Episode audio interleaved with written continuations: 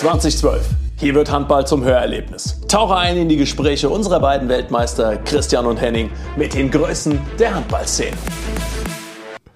Herzlich willkommen zu unserem Podcast 2012 mit Christian Zeitz und Henning Fritz und wir freuen uns heute in Staffel 2 den Trainer des VfL Gummersbach begrüßen zu dürfen, Gudjon Valur Sigurdsson. Guten Tag, das hast du fast hingekriegt. Ja, äh, ich habe es äh, zu Anfang versucht und ich wusste, dass ich den Namen äh, nicht sauber hinbekomme, weil wenn ich dich anspreche, sage ich Gogi und jetzt den Namen äh, fehlerfrei hinzubekommen, äh, davor hatte ich schon Schiss und du merkst, es hat nicht funktioniert. Wir haben drei Jahre lang zusammen Handball gespielt und du kannst meinen Namen nicht mal aussprechen. Das ist schön. Das ist schön. Das sind, sind ein paar Leute, die einfach besser als die anderen sind. Aber Gogi, ich freue mich, dass wir hier zusammenkommen. Äh, ja, wie geht's dir ja, ich aktuell? Mich auch. Danke. Gut. Sehr gut, war jetzt äh, lange auf Island ähm, mit meiner Familie, haben Weihnachten und Silvester äh, gefeiert und äh, bin jetzt wieder in Deutschland und jetzt kann es wieder, wieder losgehen, aber mir geht's ziemlich gut, danke. Endlich wieder schönes Wetter hier in Deutschland, oder? Ist tatsächlich deutlich besser. Es ist zwar kalt jetzt in Gummersbach, muss ich zugeben, aber äh, wenn es noch um 11 Uhr dunkel ist, dann habe ich es schon gemerkt. Ich bin schon lange im Ausland. Ich bin ein bisschen verwöhnt von gutem Wetter. Also es war ein bisschen anders jetzt auf Island, muss ich, muss ich auch zugeben. Okay, prima. Guck, ich habe dich schon vorgewarnt. Äh, ich meine, klar, die Handballfans äh, kennen dich wissen, was du geleistet hast. Aber ich möchte trotzdem noch mal ein paar Stationen und ein paar Details äh, vortragen. Du hast schon gerade gesagt, da sind vielleicht auch ein paar neue Dinge für dich mit dabei. Äh, ich, ich fange einfach mal an. Du hast für drei Vereine in äh, Island gespielt. Kannst du die Äh, aussprechen? Bist, bitte? Kannst du die aussprechen? Nee, deswegen, also ich habe mit deinem Namen schon Probleme gehabt, deswegen zwing mich Ja. bitte nicht, äh, die Vereinsnamen Es vorzulesen. Sind, sind, im- sind im Prinzip nur zwei. Eine Verein, äh, Grochter Kauer, das ist dann, wo, wo mein Verein sich zusammen mit deinem anderen getroffen Okay, hat. okay, So, eigentlich okay. Sind, sind zwei Vereine. Ich fange dann mal an mit den ausländischen Stationen. Du bist 2001 äh, zum TuS im Essen gekommen, hast gespielt bis 2005 dort, 2005 bis 2008 bei Gummersbach, 2008 bis 11 bei den Löwen, 11 bis 12 in Kopenhagen, 12 bis 14 beim THW Kiel, 14 bis 16 in Barcelona, 16 bis 19 nochmal bei den Löwen und 19, 20 in Paris. Das waren ein paar Stationen, ne? War ein paar Stationen und im, ich habe mir oft gedacht, es wäre schön, wenn man irgendwo äh, äh, aufgewachsen wäre, wo man hätte die ganze Karriere verbringen können. Aber ich im Nachhinein muss ich sagen, äh, ist das auch mein Glück gewesen, äh, nicht nur in, in Island oder Deutschland oder irgendwo Handball gespielt zu haben, sondern ich habe äh, viele verschiedene äh, Länder oder in viele verschiedene Länder wohnen dürfen. Ich habe unfassbar tolle und gute Trainer gehabt in meinem Leben. Alles von, ich habe Isländer, Däne, Schwede, Kroaten, Spanier, äh, äh, Weißrusse, ich habe fast alles gehabt, äh, Deutsche sogar auch. So, so, ähm, das hat mich maßgeblich äh, oder hat mir, hat mir sehr geholfen, muss ich sagen, auch jetzt in mein, meine weitere Karriere. Ja, wer, wer wenn du es gerade aufgezählt hast, wer war so der, der prägende oder die prägenden Trainer für dich? Ich müsste eigentlich alle, alle aufzählen. Ich, ich muss sagen, ich habe äh, der, der größte Schock für mich war im Prinzip nach Deutschland zu kommen und, und äh, bei Juri Shevtsov äh, zu trainieren, weil er ist, er hat mich wirklich geprägt. Ich kam als, als zweimaliger MVP aus Island und du denkst, du kannst irgendwas und dann kommst du nach Deutschland, du spielst gegen zwei Meter große Leute und wirst gegen Torhüter, die du noch nie gesehen hast äh, oder außer im Fernsehen vielleicht. Ähm, und er hat mir wirklich Handball neu gelernt und, und hat mich wirklich weitergebracht. Ich kann da weitergehen. Mit Velko Klajitz haben wir hier in Gummersbach wenig Taktik gespielt, aber war ein Vogelwild und es war schön mit ihm, Alfred Gislason. Hm. Äh, ja, wir haben den gleichen Trainer, auch Wolfgang Swenke bei den Löwen gehabt, haben wir Juri Kurz auch nochmal gehabt. Äh, Magnus Andersson war super. Er hat mir dann zum ersten Mal was nicht nur so ernst, sondern wir haben ja auch eine erfahrene Hand, äh, Mannschaft in Dänemark gehabt oder in Kopenhagen. Aber er war richtig toll. Äh, ja, habe ich nochmal Alfred gehabt, Xavi Pascual bei Barcelona, der war überragend. Nikola Jakobsen ist wahrscheinlich der weltbeste Trainer, muss ich jetzt sagen. Den hatte ich auch. Raul González, auch einer der besten die letzten 10, 15 Jahre so. Ich habe bei vielen tollen äh, Trainer gespielt. Alle haben mir irgendetwas beigebracht. Ähm, Äh, aber die größte Entwicklung habe ich wahrscheinlich bei den, bei den äh, Trainern, die ich am Anfang hatte. Okay. Und äh, wo hast du dich? Lange oder- Antwort auf kurze Frage. Wird das Ja. so die ganze Zeit gehen oder Genau. dass ich rede die ganze Du Zeit? sollst reden. Du sollst wir wollen reden. dich zum Reden bringen. Du sollst erzählen. Wir wollen was von dir hören. Und Alles wo klar. hast du dich oder wo hat, dich, hat deine Familie dich am wohlsten gefühlt? In welcher Stadt? Oder kann man das so nicht sagen? Ähm, doch, am, am ähm, einfachsten war es für uns in äh, tatsächlich jetzt hier in, in, in Deutschland. Ich muss sagen, wo, wo die Familie sich wahrscheinlich ähm, ja, Kiel war sehr schön für die Familie. Da ist mein Sohn auch zur Welt gekommen, der ist die jüngste. Ähm, Gummersbach auch davor. Es, wir haben uns überall in Deutschland sehr wohl gefühlt. Ich habe mich als Handballer wirklich überall wohl gefühlt, muss ich sagen. Auch Barcelona, Paris und Kopenhagen.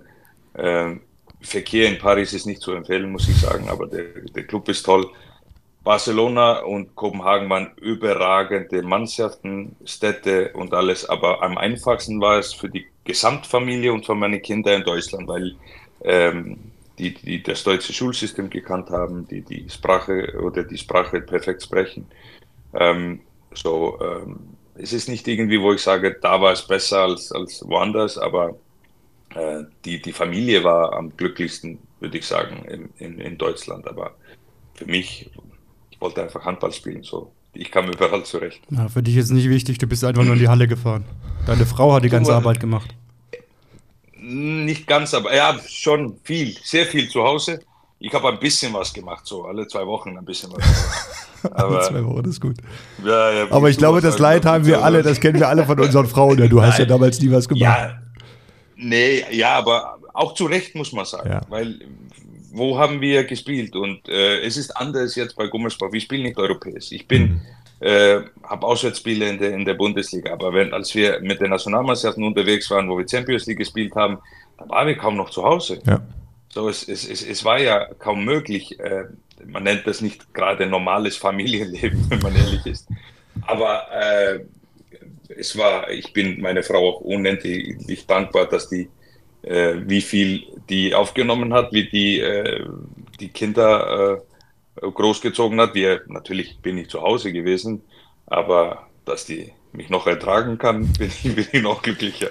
Ja, es ist tatsächlich ein Spagat, bei allem gerecht zu werden. Ne? Also du willst ja Profi und ich weiß, äh, dass du sehr professionell in allen Bereichen warst. Der Familie willst du gerecht werden. Ich glaube, da geht man in Spagat, der herausfordernd ist. Und da brauchst du einfach eine starke Frau. Ja. Ab, auf jeden Fall. Und bei uns Isländer ist das, äh, ja, die weite Reisen bei, zu der Nationalmannschaft und, Mhm. und so.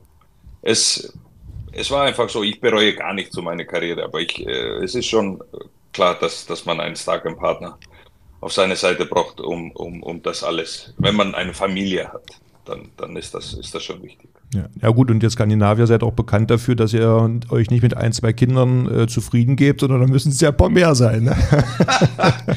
Ich hatte schon, ich meine erste, ich bin, wir sind mit 19 Eltern geworden, zwei mit 23. Dann haben wir zehn Jahre Pause hingelegt. So, ähm, ja, wir waren früh dran. Aber Okay. dafür bin ich auch jetzt schon Opa. Meine älteste ist mit 25 in April und ich bin seit einem Jahr Opa. Oh, Glückwunsch dazu noch. Wa- was ist das für ein Ja, Gefühl, wenn man mit Anfang 40 Opa äh, genannt wird? Die Anfang noch nicht 40. sprechen, so jetzt. Das ist schon Opa werde ich nach ja, Anfang, Anfang 40. Weißt du ja nicht, wie alt du bist.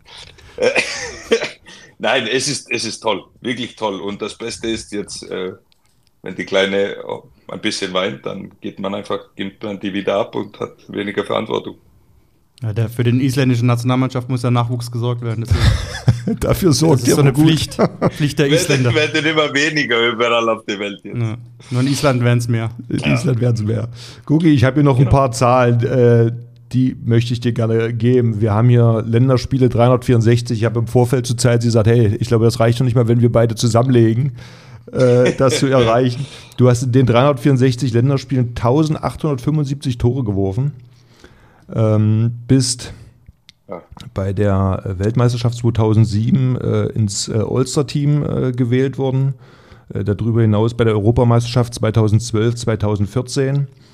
und hast während der Europameisterschaft 2018 die Legende Peter Kovac äh, überholt. Ich weiß nicht, ob dir das bewusst war überhaupt. Äh, man, man, man Doch, es war schon ein, okay. ein, kleines Thema damals, aber das wird immer gesagt, inoffizieller Weltrekord, irgend sowas. Äh, klar, am meisten hat mich damals gefreut die Reaktion meiner Mitspieler. Okay. Die hatten es alle drauf. Die wussten genau wann und wie. Und da war tatsächlich gegen Deutschland, äh, hier in Deutschland, äh, kurz vor der, vor der EM, ähm, wo äh, Kevin Gerwin, der Hallensprecher vor der Reiniger Löwen, mhm. sogar Hallensprecher war. Und äh, der war ein, war ein toller Moment, aber es bedeutet mir nicht, äh, okay. nicht viel, muss ich sagen, weil das ist nicht nur, weil ich äh, irgendwie gut oder überragend war. Ich habe einfach lange spielen dürfen mhm. und können für die Nationalmannschaft. Ich war über 20 Jahre, 21 Jahre lang habe ich Nationalmannschaft gespielt. So, es kommt ja einiges zusammen in dieser Zeit. Ja, aber so lange äh, spielen zu können, zu dürfen, ist ja das eine, aber auch zu können auf diesem Level. Äh, vielleicht dazu, was, was war da die Grundlage aus deiner Sicht? Ich habe vorhin die Professionalität, äh, die du äh, an den Tag gelegt hast. Ist das ein Punkt für dich, der dazu beigetragen hat, dass du so lange Nationalmannschaft spielen konntest? Wahrscheinlich ja. Ich habe äh, immer versucht, fit zu bleiben, aber mein Glück ist auch, ähm, dass ich, ich hatte tolle Trainer, aber ich habe auch, wie ihr zwei komische Vögel da, hatte ich äh, tolle, viele tolle äh, Mitspieler, die auch sehr ehrgeizig und besessen waren. Mhm. Äh, wenn man den Kollege Zeitzi jetzt nimmt, das war, äh, ist ja nicht der einzige, einer meiner Lieblingstrainingspartner aller Zeiten, wo ich sage, den musstest du nie sagen, hey, äh, beim Fußball zum Aufwärmen haben wir ziemlich oft spielen dürfen, weil wir ein paar Spiele in Kiel gewonnen haben. Dem musstest du nie sagen, ey, lauf, äh, du Idiot, sondern wir waren die zwei, die immer gelaufen sind und die Bälle geholt haben und uns gefreut haben, äh, uns bewegen zu dürfen und können. Und da gibt es auch mehrere, überall wo ich war, so, wo ich äh, einfach sagen kann, äh, klar wollte ich, ich wollte immer mehr, mir ging es eigentlich auch mental, muss ich sagen, besser, umso schlechter mein Körper ging, wie komisch sich das anhört. Äh, aber ähm, in tollen Vereinen, tolle Umgebung, tolle Mitspieler gehabt zu haben. Und das hat mich äh, unglaublich motiviert, muss ich sagen. Mhm. Jetzt hast du, hast du es mal ich gehört, nicht, was für ein guter Fußballer ich war.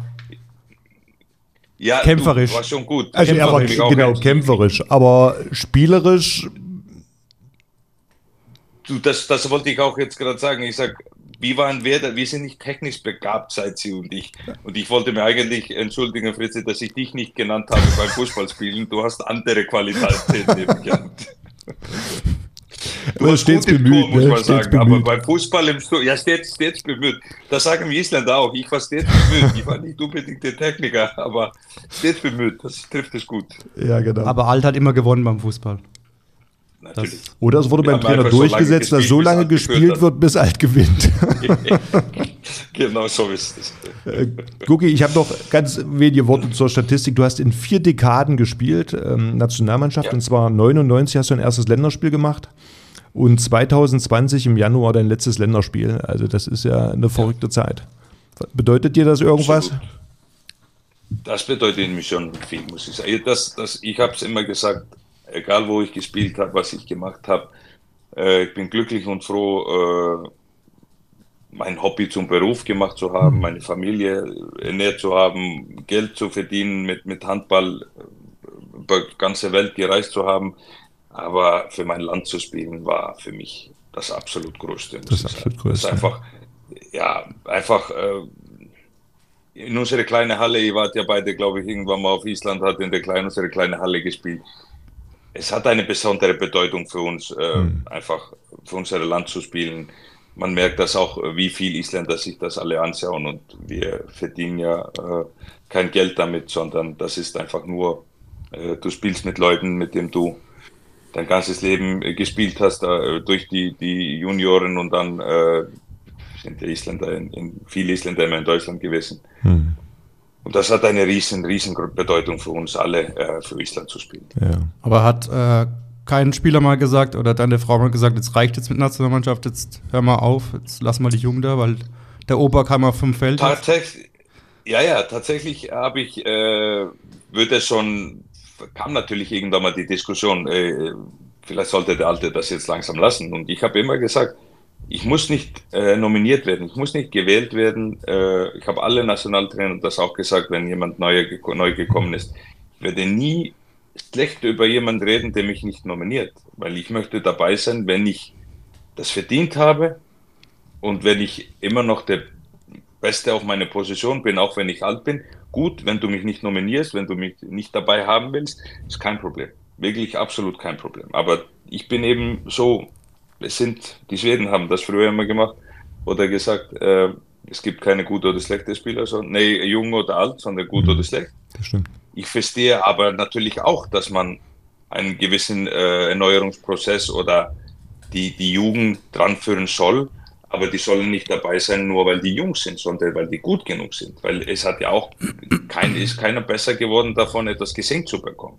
Wenn man meinen Platz in der Nationalmannschaft geschenkt bekommt, dann kann man das auch nicht richtig einsetzen und einordnen. Was habe ich richtig dafür gemacht? Bin ich nur ein Talent oder bin ich tatsächlich gut genug? So, ähm, die Diskussion kam natürlich, aber dann am Ende, als ich meine Karriere, oder ich habe gesagt, ich werde nie aufhören von der Nationalmannschaft, weil wenn die Hilfe brauchen, man den Fall Fritze jetzt gesehen, der spielt ja wieder, äh, es ist nie zu spät, aber wenn, wenn, wenn die mich gebraucht haben, war ich, war ich immer da, ich habe nie Nein gesagt und, äh, aber ich verstehe schon, dass manchmal Leute sind, die, die genug von einem haben und junge Leute dabei haben wollen. Äh, vielleicht das letzte zur Statistik. Du bist in fünf verschiedenen Ländern Meister geworden. In Island, Deutschland zweimal, in Dänemark, in Spanien und in Frankreich. War das für dich ja, so, ein, so ein Ziel, wonach du gestrebt hast oder hat sich das einfach ergeben? Was bedeutet dir das? Ähm, ja, klar hat das eine Bedeutung, weil äh, der, der Titel an sich ist ja die Belohnung für harte Arbeit. Mhm. Und äh, man muss ja sagen, äh, umso, ich, ich könnte das, glaube ich, gut auch genießen und einsetzen, weil ich muss sagen, ich habe ja nicht mit, mit äh, Tuse Messern oder VfL Gummersbach oder die Löwen, äh, meine erste drei Stationen in Deutschland habe ich, hab ich nicht was gewonnen, nie was gewonnen. Mhm. Ähm, ähm, so, ich würde aber immer besser und ich könnte mich für bessere Vereine empfehlen. Äh, aber was bleibt, natürlich ist man, wenn man jetzt das liest, dass man oft Meister geworden ist oder, oder was gewonnen hat, klar ist das schön so im Nachhinein. Das Schönste ist, war für mich immer die tägliche Arbeit und der mhm. Erfolg mit der Mann, mit einer Mannschaft und das zu erleben und als, als Trainer jetzt muss ich ganz klar sagen, was man am meisten vermisst, ist, ist der tägliche Umgang in der Umkleidekabine mit den Jungs. Aber den hast du doch noch. Nein, ich, ich bin nicht in der Kabine bei der, bei der Jungs. Weil, und du weißt ja auch, wie das ist. Hättest du, hättest du Alfred oder Noka die ganze Zeit in die Kabine haben wollen bei dir, oder? Du, du bist so jung noch. Also die, die zwei anderen Trainer, die waren so alt schon. Ich habe auch gedacht, dass das du beim Fußball noch mitspielst bei, den, bei Gummersbach. Ne, mache ich ganz, ganz, ganz selten. Ganz selten. Und Wieso, weil sonst hat Jung gar keine Chance, oder? Die, die, die, junge Mannschaft hier ist nicht schlecht, muss Gut. ich sagen. Okay. Aber ich bin ein, ich bin auch ein, ein, ein äh, ich bin ein offener Team Jung-Fan hier. Ich, ich, ärgere gerne die alte Mannschaft hier bei uns. Okay. Aber ähm, im Kraftraum, aber, da, äh, du im Kraftraum zeigst du den, den Spielern noch, äh, wo es lang geht oder nicht? Trainiere, trainiere davor. Und ich muss sagen, ich, ich habe schon äh, ein paar Rechnungen nach meiner Karriere bekommen, die ich immer noch äh, zahlen muss von ein paar Gelenke. Äh, ich trainiere noch, aber bei weitem nicht so wie, wie früher oder was meine, meine Jungs machen. Quasi so wie bei beiden. Ich glaube, das haben wir alle erlebt, oder? Bitte? Also wie wir beiden hier trainierst du auch Krafttraining. Und das, oh, das sind zwei große Unterschiede, möchte ich mal sagen. Wir haben es ja beide mal versucht, ein Training zu machen. Dann hat er mir mal erzählt, mit welchen Gewichten er hantiert hat. Da ist mir schlecht geworden. Also. Ja, aber du, solange du dein, dein Bestes machst und gibst, ich sag, ich, ich trainiere immer morgens oder hm man kann das nicht nennen, wie, wie man das, wie das früher war. Äh, aber äh, ja, es sind ein paar Sachen bei mir so, meine, meine Füße, Knie, Schulter, die sagen schon regelmäßig Guten Morgen, Gudjon, so wie geht's dir? Mhm. Heute ist kein guter Tag für, für richtige Training, aber das ist mal so, glaube haben wir alle. Aber wie ist denn dein Trainingsprogramm morgens? Wie sieht es so aus? Unterschiedlich, sehr unterschiedlich wenn, wenn mein, mein Fußgelenk das erlaubt, dann gehe ich joggen. Wenn ich, äh, ansonsten bin ich, bin ich viel im Kraftraum und versuche da was zu machen. Äh, wir haben vor drei Jahren hier ein, ein ich stand darauf, wir haben ein Assault-Bike gekauft. Äh, Habe ich auch einen Test immer für die Mannschaft, die wir, die wir machen.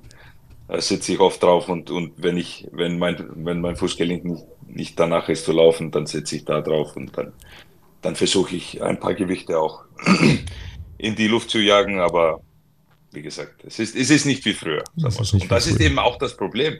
Wenn man, wenn man fit war als Spieler und wenn man wirklich Leistung gebracht hat und ich weiß auch, was ich für, äh, wenn wir Cooper-Test gelaufen sind oder was für Zeiten gelaufen sind und wenn ich jetzt mal so, okay, jetzt möchte ich Gas geben und wie weit man davon entfernt ist, dann ist das ein bisschen deprimierend manchmal.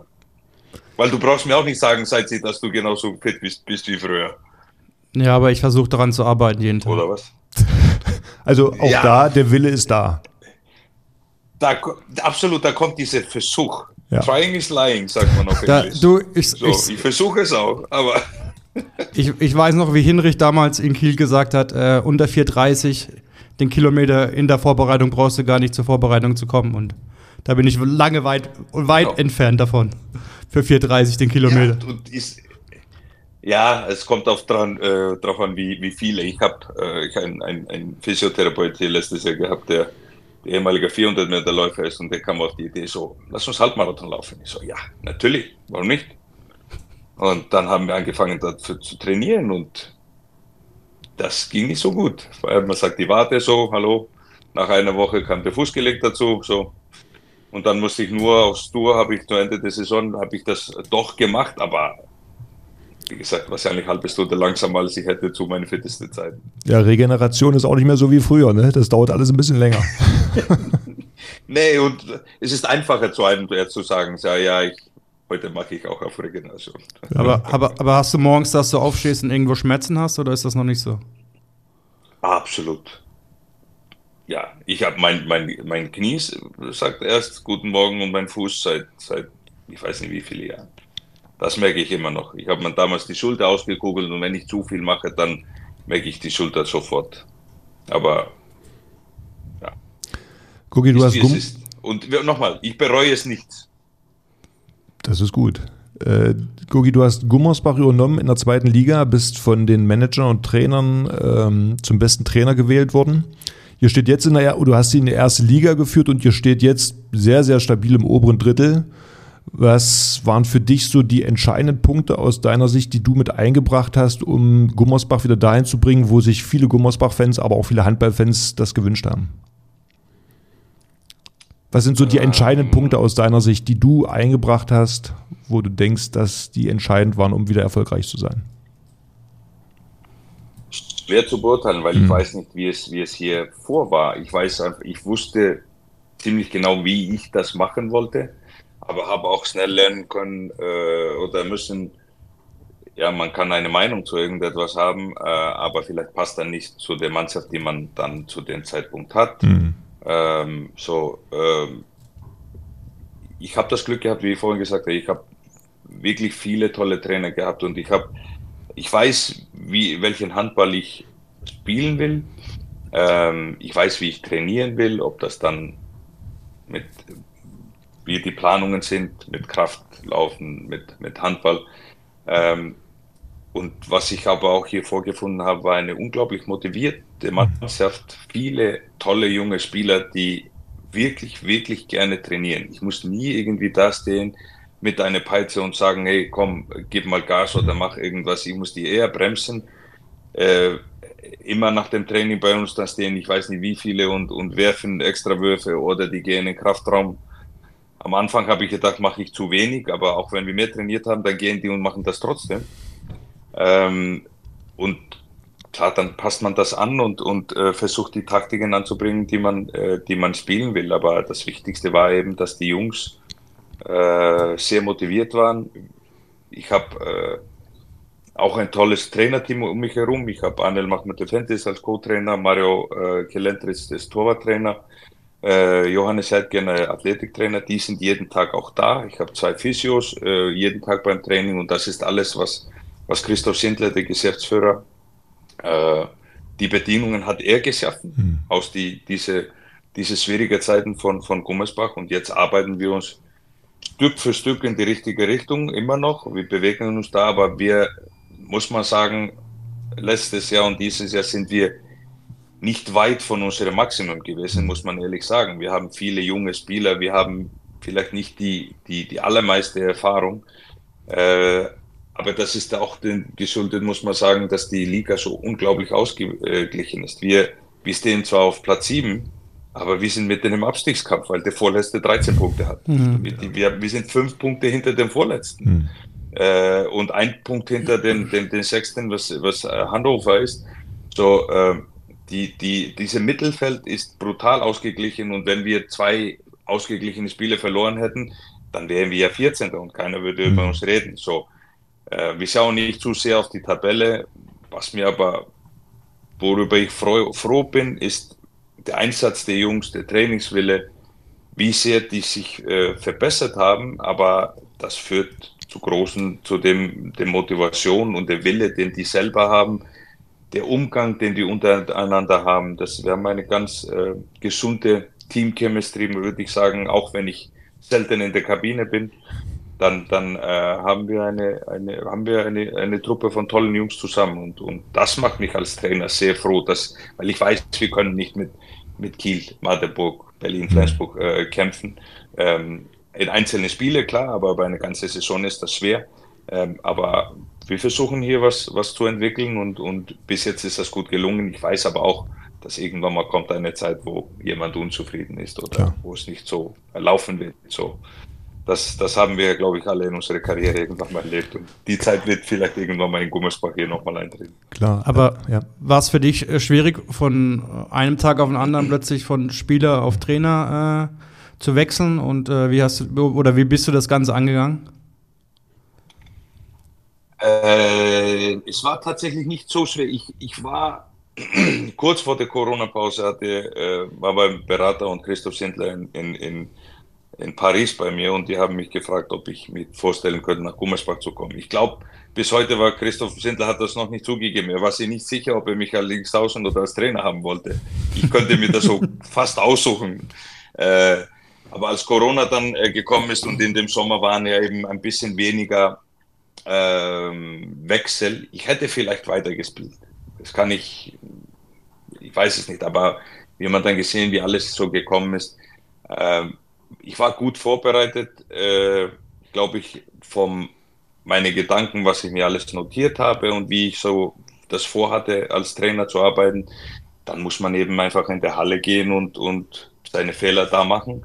Ähm, so ich, ich, ich habe kein ich habe nicht aufgehört wegen einer Verletzung oder zu früh oder was sauer oder habe äh, irgendwie äh, nicht glücklich wegen meiner Karriere. So deswegen war ich von heute auf morgen könnte ich einfach sagen, okay, jetzt bin ich Trainer und das dabei bleibe ich.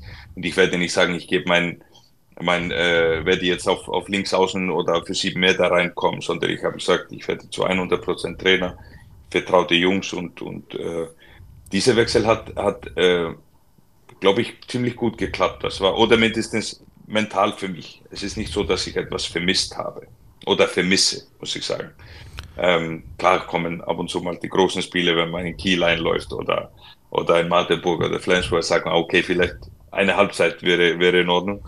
Ähm, äh, aber äh, das, das war wegen dieser Corona-Geschichte, wegen dem ganzen Drum und Dran war es, glaube ich, dann auch, hat auch geholfen, mich in die Richtung so letztendlich den, den, den Schub zu geben. Aber als Spieler war es doch immer einfacher, in die Halle zu gehen. Da musst du dich nicht vorbereiten, da musst du nur deine Tasche dabei gehabt haben.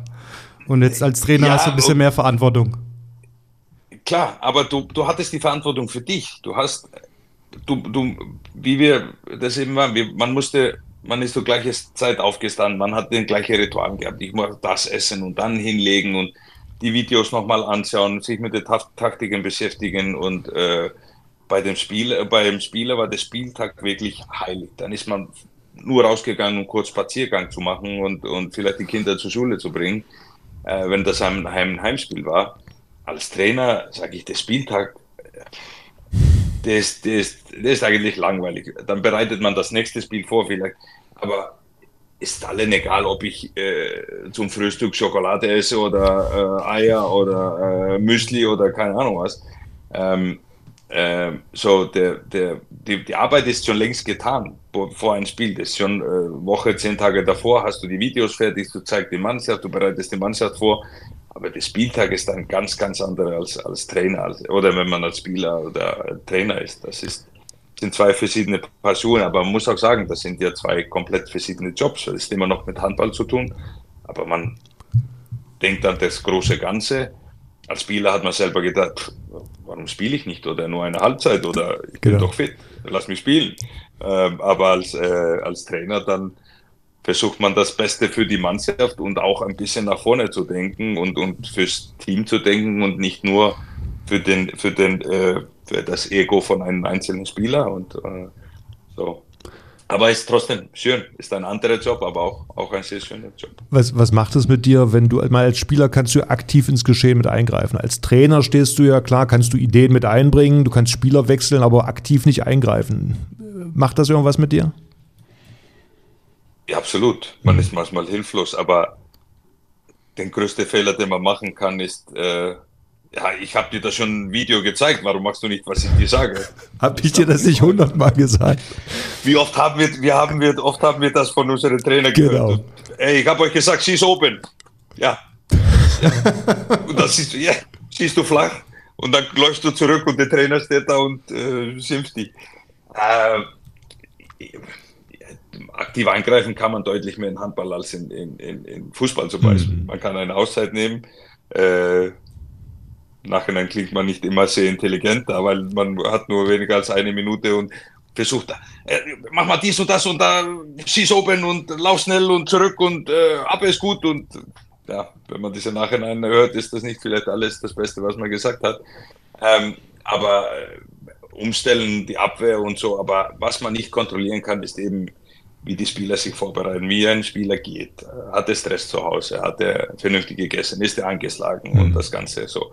Das äh, ist, ist manchmal schwer, aber Spieler sind ja keine Roboter. Die Ausrede haben unsere Generation erfunden. Äh, die äh, machen ihre Fehler, aber das ist auch das Schöne am Sport, dass wir, wir machen alle unsere Fehler. Fehler. Wir müssen äh, einfach daraus lernen, versuchen besser zu werden und das besser zu machen. Ähm, und wir Trainer sind auch nicht anders. Ja. Gucki, wenn die Folge hier kommt, dann wird die Europameisterschaft schon laufen. Äh, jetzt, wo wir heute sprechen, ja. sind wir im Vorfeld der Europameisterschaft. Wenn du auf das Turnier guckst, vielleicht ähm, auf, auf beide Mannschaften mal guckt, einmal auf die isländische, einmal auf die deutsche. Fangen wir mit der isländischen an. Ähm, wie schätzt du die Chancen der Isländer ein? Äh, ich muss aufpassen, was ich jetzt sage, oh, jetzt. weil ich bin wirklich euphorisch. Äh, ich muss sagen, das ist mit Abstand die beste Nationalmannschaft, die wir seit 2012 haben. Okay. Äh, bei der Olympia 2012 haben wir eine gute Mannschaft. Mhm. Wir sind, das, was mir an die Isländer jetzt gefällt, ist, wir haben, jeder Spieler hat eine große Rolle in seinem Verein. Und die allermeisten spielen bei sehr, sehr guten Vereinen. Wenn wir unsere guck mal unsere Rückraum an. Wir haben drei Leute von Magdeburg. Wir haben Smauros Christiansson Magnusson. Mhm. Äh, Aaron Palmerson ist noch da. Und wir sind nicht mehr so abhängig von ihm wie vorher. Mhm. Er musste bei uns alles machen. Jetzt ist er der Kapitän der Mannschaft und er ist, er ist einer von vielen. Weil auf halb können wir immer noch mit Elva Jonsson von Melsungen, der eine Maschine ist, mhm. und Hugo Trastason von Kielce spielen. Auf der Halbrechtesposition haben wir äh, Magnusson und, und Christiansson von Leipzig und Magdeburg. Das sind wirklich Spieler, die, die hervorragende Handballer sind. Beide Außen sind gut besetzt. Unsere äh, äh hier von Gummersbach, äh, Eddie Wederson ist unsere Angriffskreisläufer Nummer eins. Dahinter haben wir Gislason und, und Artnason, die in, in Melsungen und, und bei den Löwen spielen. Gislason mehr Abwehr. Und unsere Torhüter, äh, Gustafsson ist seit Jahren da, der ist auch nicht der Nummer eins. Die haben, wir haben den Hartgrimsson, einen der größten Torhüter-Talente, der bei Nantes spielt. So, das sind alle Jungs in große Vereine, äh, die äh, wirklich, wirklich tollen Handball spielen können. Ähm, wir haben eine der schwierigsten Gruppen mit Serbien, Ungarn und, und Montenegro. Mhm. Äh, ich hoffe, wenn wir da weiterkommen können mit zwei Punkten, dann haben wir gute Chance auf mindestens um Platz 5 zu spielen, aber eventuell auf Halbfinale zu spielen. Das wird aber schwer natürlich musste erstmal die Gruppe gewinnen, das was nicht selbstverständlich ist.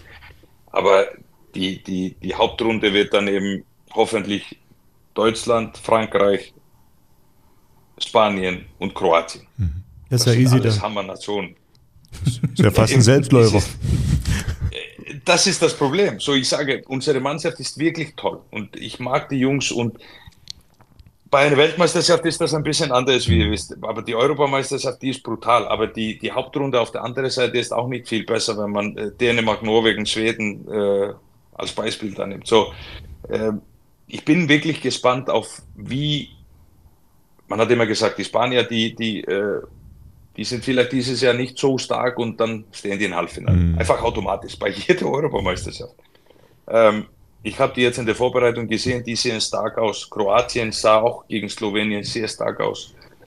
Ähm, so, der, der, der, der, erste Schritt wird es weiterzukommen mit zwei Punkten und dann wird das entscheidende Spiel sein, muss ich mal sagen, gegen Deutschland sein, weil äh, wenn Deutschland, es ist ja auch nicht kein einfaches Spiel gegen Schweiz, muss man sagen, mhm. aber wenn wir davon ausgehen, dass Deutschland und Frankreich weiterkommen, wird es spannend sein, welche von die beiden Vereine äh, oder welche von die beiden Mannschaften zwei Punkte mitnehmen. Hm.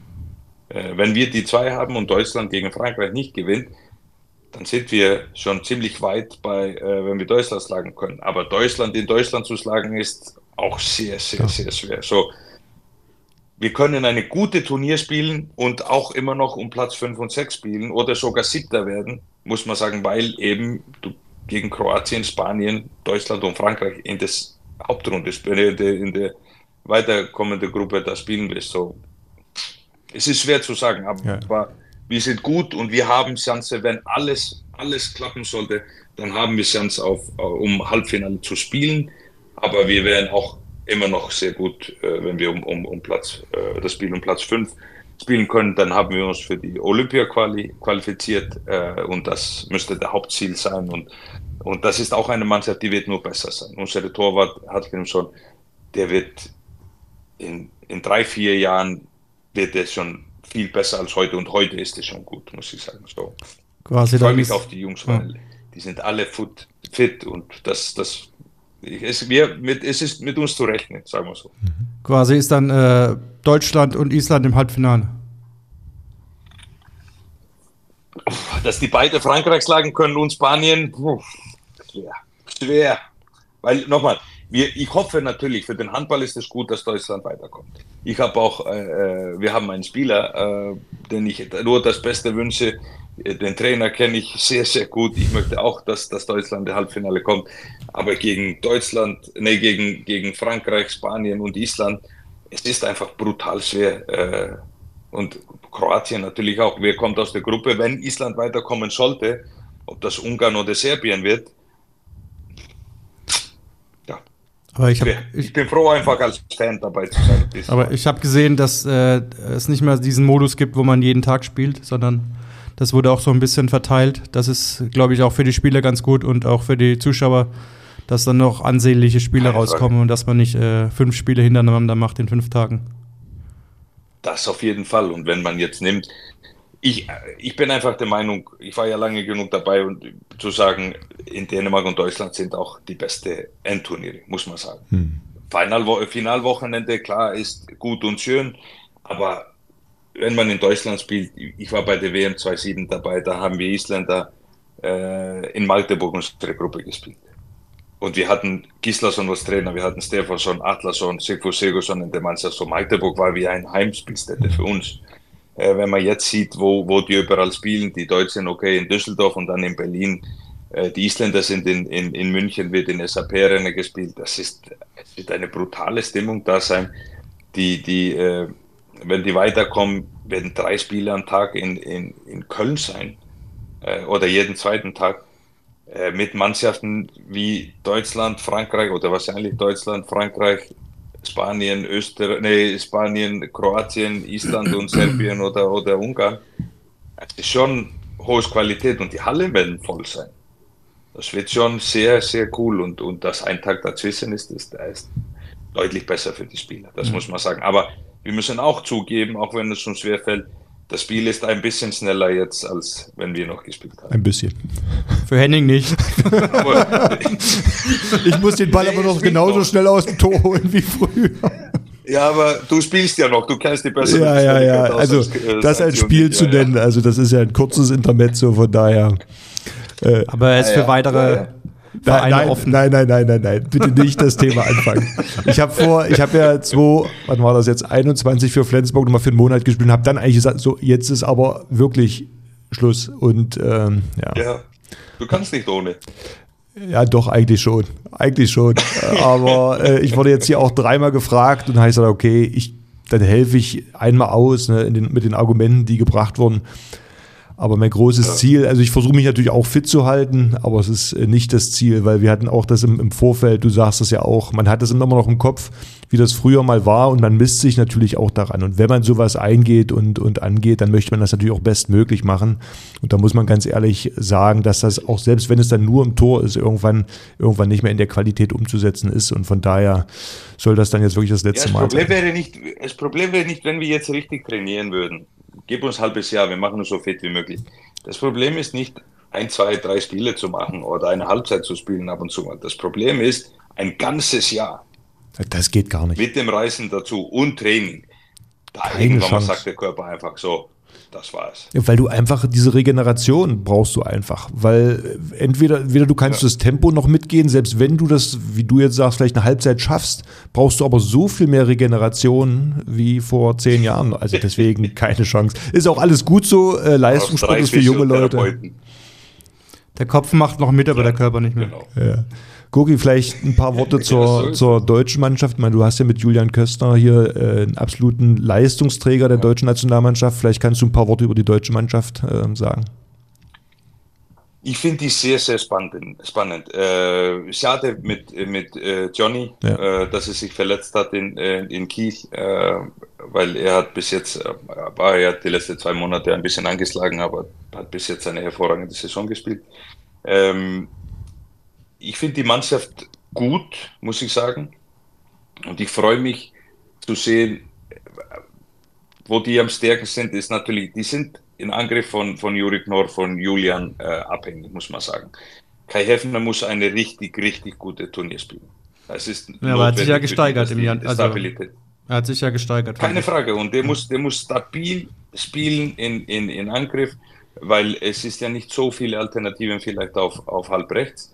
Ähm, Julian, ich habe ihn auch gesagt, er muss manchmal ein bisschen dominanter auftreten. Das Problem für ihn ist, es steckt ja auch auf der 3.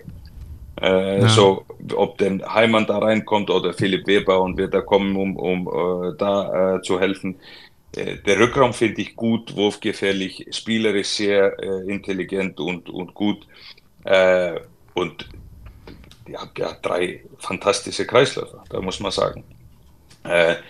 Die, man hat am Anfang äh, beide Spiele gegen Portugal gesehen. Die Abwehr, die, die erste Sechste an der Abwehr, die sind echt gut. Und mit Anti dahinter, wenn er äh, seinen Tag erwischt und wenn er ein gutes Turnier spielt, dann kann hier eine Euphorie entstehen, die die, äh, die Deutschen tragen kann. Ähm, das Einzige, wo ich, wo ich ein bisschen, äh, ich sage nicht, dass ich Bauchschmerzen habe, das ist diese Konstanz. Hm. Dass man über die 60 Minuten wirklich konstante Leistung bringen kann. Weil wenn Juri einen guten Tag hat, dann ist er nicht äh, zu stoppen. Das mhm. muss man sagen. Aber wir wissen auch, wie eine Großturnier ist. Das sind so viele Spiele in so kurzer Zeit. Ähm, man kriegt eigentlich die ganze Emotionen über eine ganze Saison zusammengepresst in zwei Wochen oder zweieinhalb Wochen. Man hat ein gutes Spiel, Euphorie ist riesengroß, man verliert ein Spiel, du bist der schlechteste Spieler der Welt, aber du musst in zwei Tagen äh, wieder. Ähm, ich sage aber, dass die äh, die Deutschen sind besser als viele denken. Und ich glaube, dass die Spieler, die freuen sich so sehr, die werden, werden sich den, den Arsch jetzt aufreißen für die, für die Heim-EM. Und ich hoffe wirklich, dass die eine sehr gute Manns, äh, äh, Turnier spielen werden. ähm, man muss sagen, in der Gruppe, es kommt viel, die müssen die Schweizer schlagen. Und das ist nicht also kein Selbstläufer. Die Schweizer sind echt gut das entscheidende Spiel wird gegen Frankreich sein. Wenn die Frankreich schlagen können und dann eventuell weiterkommen können mit, mit zwei Punkten, ist alles möglich.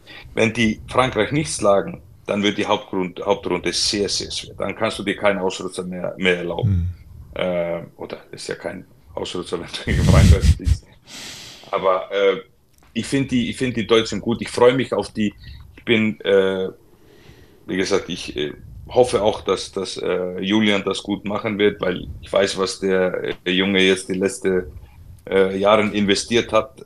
Es ist wirklich ein, ein toller Junge, guter Spieler, ungewöhnlich spielintelligent für seine Körpergröße, muss man sagen. Der, der passt den Ball gerne oder lieber als, als äh, den selber siehst. Seit sie das kennst du nicht so gut, oder? Ich lieber selber drauf gehabt. Ja, wenn ich die Lücke sehe, dann habe ich immer äh, geworfen. Und ich habe die Lücke immer gesehen. da war immer irgendwo eine Lücke. Ja, das war so, genau. Die ja. Lücke war immer da. Nein, aber äh, es wird, es wird äh, viel äh, auf die, wie gesagt, er und Gollein Innenblock mit Andi dahinter. Das ist echt eine, eine Bombenkonstellation. Und wenn dann die anderen Leute da reinkommen, der, ob das Justus Fischer oder Heimann oder wer auch da im, in den Innenblock kommt, ich äh, hoffe schon sehr, dass die, dass die so weit sind, dass die, den Part dann auch übernehmen können, weil die Deutschen haben eine große Chance hier zu Hause, wirklich viel für den Handball zu tun und, und äh, ich würde mich freuen, wenn die im Halbfinale sind mit die Isländer. Wirst du dir ein Spiel live angucken oder konzentrierst du dich äh, auf die Mannschaft? Ja, also, meine Spieler wissen das noch nicht so bisher. Ich hoffe, dass sie sich das angucken, aber äh, ich habe für drei Tage habe ich äh, wenn die Isländer kommen, dann fahre ich, werde ich nach Köln fahren und ich werde dabei sein und die Deutschen und die Isländer äh, mir anschauen. An den Tagen ist immer zweimal Training geplant. Da wird Handball äh, äh, vormittags, nachmittags, wird Krafteinheit, wo ich mich kurz blicken lassen werde und dann nimmt der Athletiktrainer die Einheit dann. Einer war nach dem, nach den zweiten Einheit werde ich dann nach Köln fahren und ich hoffe, dass ich mindestens dann eineinhalb Spiel dann sehen kann. Aber ja. es ist einfach zu nah dran, um nicht in die Halle zu fahren, muss ich sagen. Äh, die, Vorbereitung, die Vorbereitung auf die Rückrunde steht an. Wie, wie ist da dein Plan? Ist das jetzt äh, viel Laufen ohne äh, Ball oder ist alles mit Ball oder wie sieht das aus bei dir? Ist viel, sehr viel mit Ball bei mir. Wir gehen kaum, äh, kaum noch draußen, ein bisschen in der Vorbereitung äh, im Sommer. Jetzt laufen die viel in der Halle, aber viel Gegenstoßspiele, viel Tempo, Tempo-Spiele. Ähm, aber bei uns ist das so, wir haben acht Leute bei der, äh, bei der Europameisterschaft. Wir haben acht Leute dann hier. Die Trainingsgruppe werden wir auffüllen mit Jungs von der U23 bei uns und da werden wir dann äh, hoffentlich ein, einen guten Monat hinlegen. Und dann kommen die Jungs nach und nach, wenn die, nachdem die, wann die fertig sind bei der Euro und dann äh, können wir ein bisschen äh, näher dran gehen als, als die erste Mannschaft, so Trainingswochen. Aber die ersten zwei Wochen werden ziemlich intensiv, kann ich euch sagen. Die Aber 20, 20 mal 400 Meter ist von euch oder von Gummersbacher Spieler noch keiner Nein. gelaufen? Nein. Nein, aber die, die sind einmal, was ich bei Ola Lindgren gemacht habe, äh, 18 mal 90, 30. Ob das 15 mal. Bei Ola Lindgren haben wir, sind wir 18 mal 90, 30 gelaufen. Und Bjarte Mirol und ich, unser Ziel war es immer, die 400 zu schaffen, würde immer zunehmend schwieriger mit 30 Sekunden Pause nur. Äh, aber äh, die Jungs, ich habe das einmal mit denen, oder ein paar Mal hier, 15 Mal haben die es gemacht, aber es ist eine Idee. Vielleicht machen wir das 18 Mal jetzt. Jetzt, da werden sich die Spieler freuen, dass du, Gogi, auf solche Ideen bringst. Ja, ich habe ja da einen ehemaliger Mitspieler, der kann ruhig mal laufen. Ich sag dir, er, redet manchmal über dich, der Miro Slurov. Ich muss dir eines sagen, Miro ist ein wirklich toller Junge und der ist, hat immer einen Spruch, egal was ich sage, dann kommt er so um die Ecke und sagt irgendwas und der traut sich was, der Junge aber das mag ich. Er ist, er ist ein, ein toller Junge. Er mhm. sagt mir auch oft davor, wie, wie, es, wie du in Minden warst. Und der war auch überrascht, als ich gesagt habe, ja, seid Sie, ich habe so gerne mit ihm trainiert. Wir waren wirklich beim Fußball, wir sind gelaufen ohne Ende. Er so, seid Sie bei Fußball laufen, hat er gesagt. So. Hat sich ein bisschen was geändert bei dir dann, oder? Im Kraftraum nicht, aber so, ab einem gewissen Alter, da muss man, da muss man dann beim Fußball nicht mehr so viel laufen, da bleibt man dann lieber vorne stehen. Prioritäten setzen, seid ihr, oder? Ja. So Aber im Kraftraum Miro Schluro ver, verpieselt sich da gerne mal, da ist da. Da, er macht gerne äh, die, die so ab April Training. Ja, ab Bizeps, so, äh, Baumuskel macht Bizeps, er gerne. Ja, Strand genau, für Strand. Das macht er gerne. Mhm. Ja, der macht er gerne und Laufen war wirklich, hat mich überrascht, das war nicht so seine Stärke, muss ich sagen seine erste Vorbereitung hier. Hm. Gugi, man redet oft äh, von Mentalität, die notwendig ist, um erfolgreich zu sein. Jetzt hat äh, Deutschland mit Dago Sigurdsson äh, 2016 die Europameisterschaft gewonnen, jetzt wieder mit einem isländischen Trainer. Man sagt ja euch, äh, Skandinavier oder Nordländern äh, eine entsprechende Mentalität äh, voraus. Siehst du das als eine, eine gute Kombination? Ich sag mal, deutsche Werte will ich jetzt gar nicht nennen. Vielleicht hast du da eine Idee mit dieser Mentalität der Isländer, dass das eine sehr gute Kombination ist? Ich glaube, wir sind nicht so versieden, wie, wie viele denken. Hm. Äh, euch sagt man ja äh, nach, okay, eins ist, ihr plant ja halt gerne, die Deutschen. Das ist der größte Unterschied. Ihr plant wirklich, so, äh, hast du Zeit in, in, in zwei Wochen für eine halbe Stunde Kaffee zu trinken, wo ich denke, ein Isländer würde, ey, grüß dich, Kaffee? Ja, okay, alles klar. So sind wir. Hm. Aber das ist der größte Unterschied. Aber von, von Mentalität her, äh, ja, Dauer natürlich ein hervorragender Trainer, äh, war auch mein Kapitän bei der Nationalmannschaft, ein unglaublich toller Typ. Ähm, Alfred muss ich auch sagen, er war mein, mein, mein Trainer. Er ist, er ist ein bisschen lockerer geworden, muss man sagen, als er damals war. Aber guck mal, was er alles erlebt hat. Mhm. Das ist nicht nur, weil er Isländer ist oder, oder was anderes, aber er ist ein, ein hervorragender Trainer, genau der Richtige und ich wünsche mir wirklich, dass er Erfolg mit, mit Deutschland haben wird. Ähm, es ist wirklich aber nicht so gekommen, wenn man seine, seine Karriere als deutscher Nationaltrainer guckt. Wann hat er übernommen? Corona. Hm. Keine, keine Zuschauer, keine Möglichkeit für irgendwelche Euphorie. Olympische Spiele ohne Zuschauer. Jetzt endlich kommt die Heim-EM, äh, hat seine Mannschaft zusammen äh, gehabt und dann kommen Verletzungen auf Verletzungen äh, Bam Bam und, und, und, und, und Peke, wenn die dabei gewesen wäre, hätten wir auch von Leuten, drei, zwei Leute noch, die den Innenblock decken könnten. Es ist äh, nicht alles, alles da äh, so gelaufen, wie er sich wahrscheinlich das vorgestellt hat. Aber nie geheult, nie gejammert, er ist ein Kämpfer durch und durch und ich hoffe wirklich, dass er, dass äh, egal ob er ein Deutscher oder Isländer ist, er ist einfach ein überragender Trainer und der macht das äh, gut mit den Deutschen. Davon bin ich überzeugt. Vor allem, vor allem hat er dann, weiß nicht, ob das WM war oder EM, als er, glaube ich, 50 äh, Spieler eingeladen hat, weil äh, jeder plötzlich Corona hatte. Also da ist einer angereist, Corona, wieder zurück, dann der nächste. Also das war ja schon. Also ich hätte gesagt, komm, brech ja, das Turnier ab, das hat doch, also macht doch keinen Sinn mehr, da weiterzumachen, oder? Die Spieler waren wirklich auch so weit. Da muss ich auch, ich habe mit Julian nach dem Turnier auch geredet, der hat gesagt, ja, wie war dein erstes Großturnier? Ja, um Zimmer verbracht. Zimmer. Ja, genau. Und die waren Einzelzimmer und dann ja. war, äh, dann hast du, äh, bist du kurz in der Halle, siehst deine, deine, deine Mannschaftskollegen kurz. Das ist nicht so wie, wo wir das erlebt haben, wo du ein, ein, Raum hattest, wo du alles Mögliche mit den Mannschaftskollegen machen könntest. Das waren einfach, äh, dann wollte keiner äh, Corona haben, so die Videos waren online und das ist wirklich, was ich gar nicht vorstellen kann.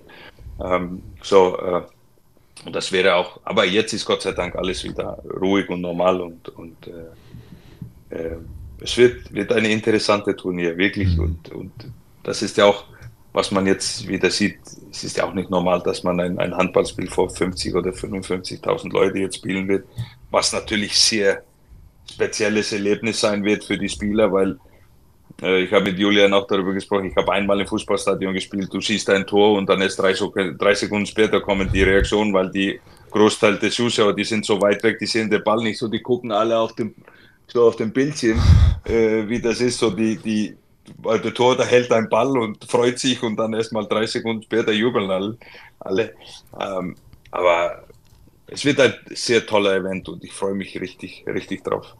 Ich habe noch eine Frage. Ähm, als Trainer, ähm, von welchem Trainer äh, in deiner Laufbahn hast du am meisten mitgenommen auf, an, auf deine Trainerposition jetzt? Du sagst. Von allem irgendwas. Von allem irgendwas. Jetzt muss ich wieder wie am Anfang äh, wieder aufzählen. Äh, ich habe ich hab Trainer gehabt, die gerne eine Stunde oder eineinhalb jeden Tag Video gemacht haben. Das habe ich nicht genommen zum Beispiel.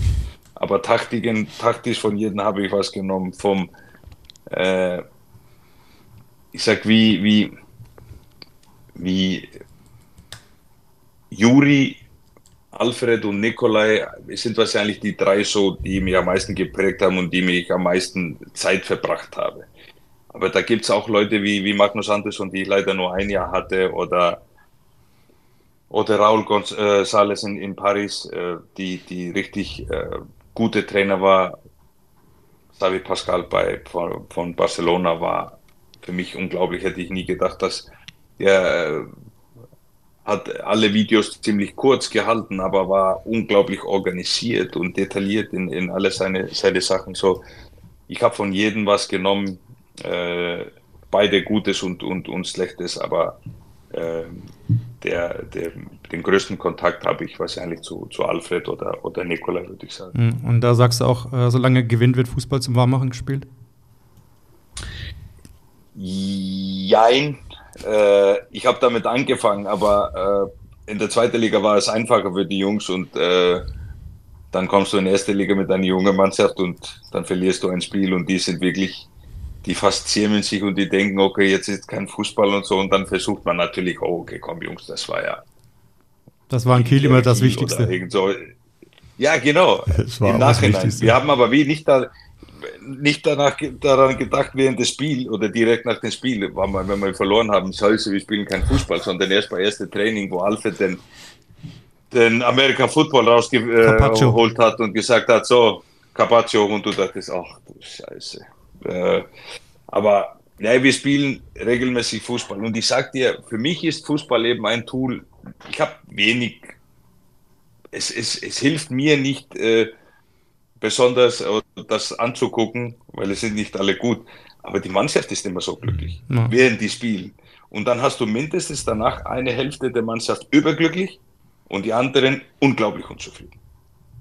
Und da kann ich wirklich dann gut mit Handballtraining anfangen, weil dann ist immer Aggressivität da. Weißt du, die, die, die verloren haben, die sind bereit, wirklich Gas zu geben. Die anderen, die reden ein bisschen zu lange und viel darüber. Aber die spielen sehr gerne Fußball hier und die kriegen ihre, ja, ich darf nicht sagen, wie lange. Das ist so Stunde. acht bis zehn Minuten meistens, maximal. Nee, niemals. niemals.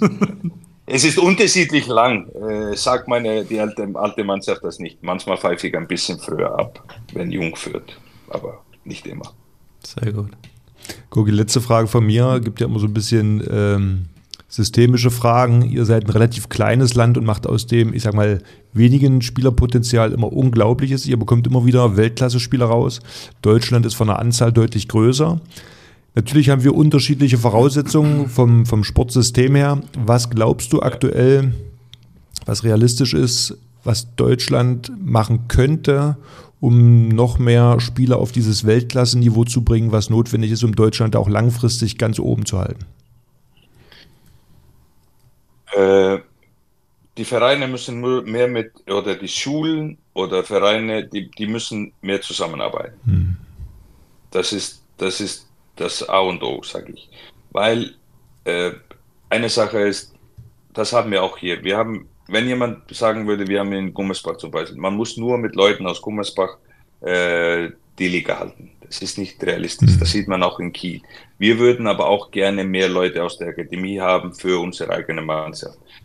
Wir haben zum Beispiel eine tolle U23-Mannschaft, die die beste, ihre beste Saison jetzt spielen bis jetzt äh, in unserer Vereinsgeschichte. Aber das, der Sprung ist immer noch zu groß, in die erste Liga zu kommen. So, es ist ein Handballer zu entwickeln oder jemand den Handballsport zu haben, ist eine Sache. Aber ein Weltklasse-Spieler zu entwickeln, ist eine ganz andere Sache. Da braucht man natürlich, äh, das ist dieses Erfolgsprinzip. Man hat Akademien im Fußball, im Handball. Es ist aber nicht einfach oder fair zu einem zu sagen, der 12, 13, 14, 15 oder 16 ist so, du bist nicht gut genug. Tschüss, nächste. Tschüss, nächste. Tschüss, nächste. Äh, aber man weiß ja, Leute wachsen ja unterschiedlich und, und werden vielleicht ein bisschen äh, später äh, besser. So, das ist, ist äh, ist nicht, nicht einfach. Ein junger Spieler kann sich auch verletzen, der großartige Talent hatte und sowas. Aber um mehr Leute an Sport zu bringen, das machen wir zum Beispiel auf Island. Als Beispiel, wir, wo wir wohnen auf Island, mein Sohn, wenn er in die Schule geht, kann er direkt nach der Schule äh, mit einem Schulbus von der Schule aus in drei verschiedene äh, Sporthallen in unsere Stadt fahren. Er kann zu Basketballtraining, Handballtraining oder Fußballtraining oder relativ nah an Schulende. Er kann länger in der Schule bleiben und dann direkt in die Halle fahren, wenn die Eltern beide zum Beispiel den ganzen Tag arbeiten. Wir haben eben das Glück, dass er nach der Schule nach Hause kommen kann und dann fahren wir in, in, ins Training. Und da haben wir in, in, in die Vereinen haben wir mehrere Abteilungen. Hier ist das, wenn wir, wir haben äh, ein Verein auf Island hat Basketball, Handball, Fußball, vielleicht Schwimmen, Turnen äh, und andere äh, Möglichkeiten. So, äh, und da versuchen die auch zusammenzuarbeiten, dass die gleich, äh, wenn man in E-Jugend zum Beispiel ist, dann trainiert Fußball und Handball nicht zur gleichen Zeit. Und das ist normal bei uns, dass wir mindestens zwei Sportarten machen, bis wir 13, 14, 15 sind. Irgendwann mal muss man sich entscheiden. Aber ich glaube, in den letzten Jahren ist das zu sehr, zu früh in Richtung einer Sportart gegangen. Und da merkt man, klar wird man dann früher besser, aber es ist in vielen, äh, vielen Fällen ist das nicht mehr nachhaltig. Dann werden die in zwei, drei Jahren schießen die nach oben, aber irgendwann verlieren die vielleicht ihr Interesse. Und in mein, für meine Entwicklung und meine Karriere war das wichtig, Fußball und Handball trainiert und gespielt zu haben. Und dann im Sommer waren wir draußen und wir haben Basketball die ganze Zeit gespielt. Wir haben, wir haben Basketball und Fußball draußen gespielt den ganzen Tag. Und dann irgendwann mal ging es in die Halle und wir haben weiter trainiert. So, ähm, wenn man das aber hinkriegt, dass, dass äh, die Sportvereine und die Schulen zusammenarbeiten und dass es ein Verständnis dazwischen ist, dass es, weil hier ist das auch sehr streng in, in dem Schulsystem, dass äh, es kriegt ja keiner frei, weil er Training hat oder Trainingslager mhm. oder äh, irgendetwas äh, sowas hat. Da musst du wirklich auf ein Elite-Level sein. Äh, und da ist es immer noch sehr schwierig. So, da, da würde ich zum Beispiel oder mindestens empfehlen, wenn diese, die Vereine mehr mit Schulen oder Schulen mit Vereinen arbeiten könnten und dass die direkt im Anschluss von Schulen weil jetzt die jungen Leute, die trainieren 17, 18 oder 19 Uhr, warum können die nicht um 14 Uhr oder 14.30 Uhr? Mhm. Das kostet natürlich dann auch mehr für die Vereine, weil dann musst du die Trainer mehr äh, bezahlen, weil das sind alles Leute, die, oder die meisten Jugendtrainer verdienen kein Geld oder ganz, ganz wenig. Die arbeiten bis 16, 17 Uhr und dann können die erst in die Halle. Und das ist eben natürlich jedes, jede Sache, die ich jetzt vorschlage, da kommt einer um die Ecke und sagt, ja, wer zahlt mir dann mein Gehalt oder soll ich nur halben mhm. Tag arbeiten? Das ist, die, die, die, die, die Vereine müssen dann auch mehr Geld haben. Und wo kriegen die das Geld? Nicht vom Staat oder vom, von, äh, ja, oder von der Stadt hier oder, sondern die brauchen dann Sponsoren oder die, die, die Kinder müssen mehr Beiträge bezahlen und das kann sich nicht ihre Familie erlauben mhm. äh, oder leisten.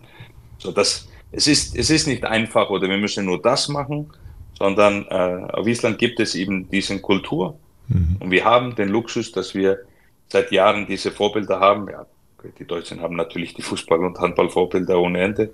Aber es ist vielleicht nicht immer einfach, den Weg in die, in die Halle zu finden. Und dann gibt es nun mal mehr Optionen und mehr äh, Sachen, die die Kinder machen können, als wir früher.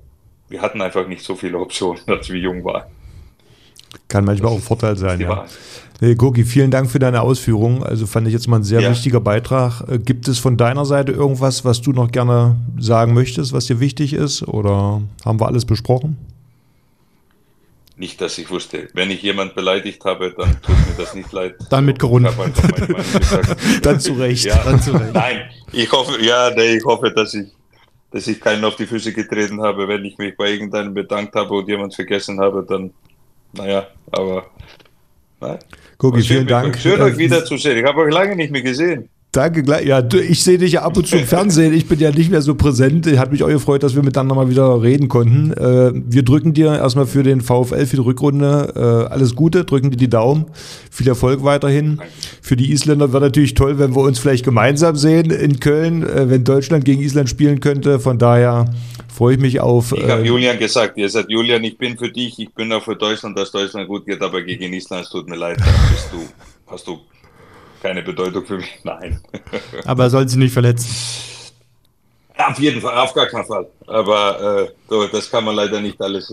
Ich hoffe, ja. dass keiner sich bei der EM verletzt. Nein, Alle sollen fit durchkommen, egal ob die gegen Island spielen oder woanders. Ich, äh, es bricht mir immer ein bisschen das Herz, wenn ich sehe, dass Leute sich verletzen. Ja. Gehört leider aber auch zu Profisport dazu. Das ist immer das Wichtigste, das stimmt. Guki, viel Erfolg weiterhin. Wir drücken dir die Daumen und freuen uns, wenn wir uns wiedersehen. Alles Gute, ja. Danke, gleichfalls, Jungs. Alles ciao, Gute. Ciao. Ja.